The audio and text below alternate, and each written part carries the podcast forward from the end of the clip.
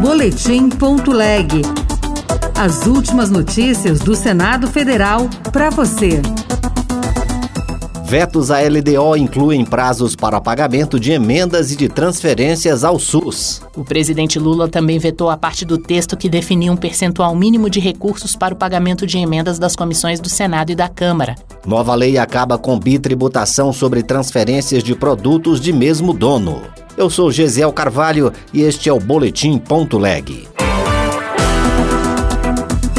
Os vetos do presidente Lula à LDO de 2024 barraram os prazos para o pagamento de emendas parlamentares e para algumas transferências no SUS e no SUAS, Sistema Único de Assistência Social. Também foram vetados o patamar mínimo para programações de emendas de comissões e o trecho adicionado por parlamentares de oposição.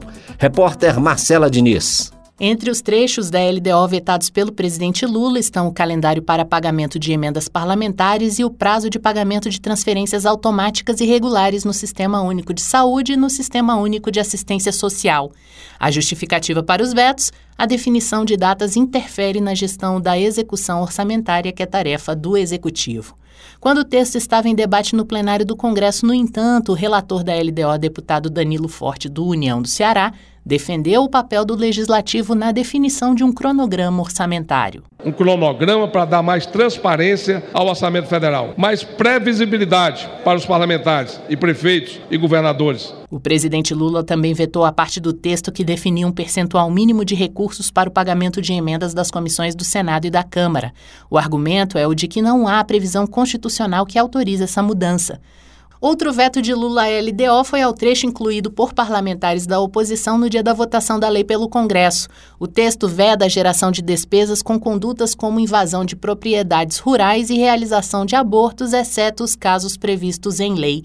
Esse veto já havia sido antecipado pelo líder do governo no Congresso, senador Randolph Rodrigues, da rede do Amapá. Fake news porque nada disso daí é permitido no ordenamento jurídico. Mas é uma circunstância do momento. Temos um Congresso majoritariamente conservador, sobretudo na Câmara dos Deputados, que se curvam, mesmo quando não tem sentido, a uma pauta que não existe. Todos os vetos à LDO serão analisados por senadores e deputados em sessão do Congresso Nacional, que vai ser marcada para depois da retomada dos trabalhos legislativos em fevereiro.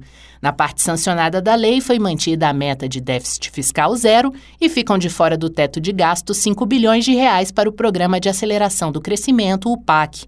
No fundo eleitoral, 4,9 bilhões de reais estão previstos para serem usados pelos partidos nas eleições municipais deste ano já estar em vigor a lei que acaba com a incidência do ICMS sobre transferências de produtos de um mesmo contribuinte. A norma beneficia setores atacadistas e varejistas que reclamavam de bitributação. Repórter Luiz Felipe Liázebra. O presidente Lula sancionou uma lei complementar que isenta do ICMS os produtos transferidos entre estabelecimentos de um mesmo contribuinte, confirmando entendimento do Supremo Tribunal Federal sobre o tema.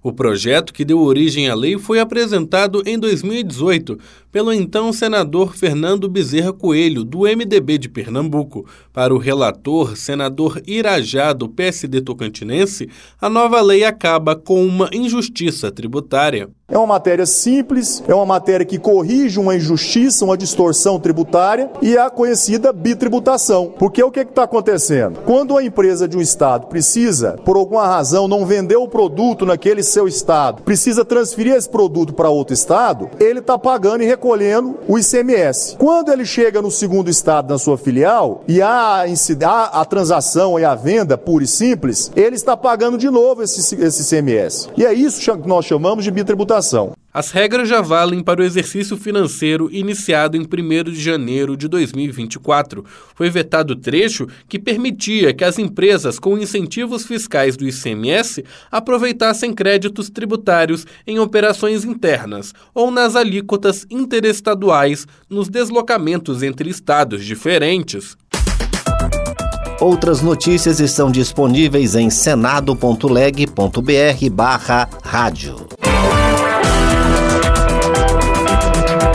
Você ouviu Boletim.leg. Notícias do Senado Federal.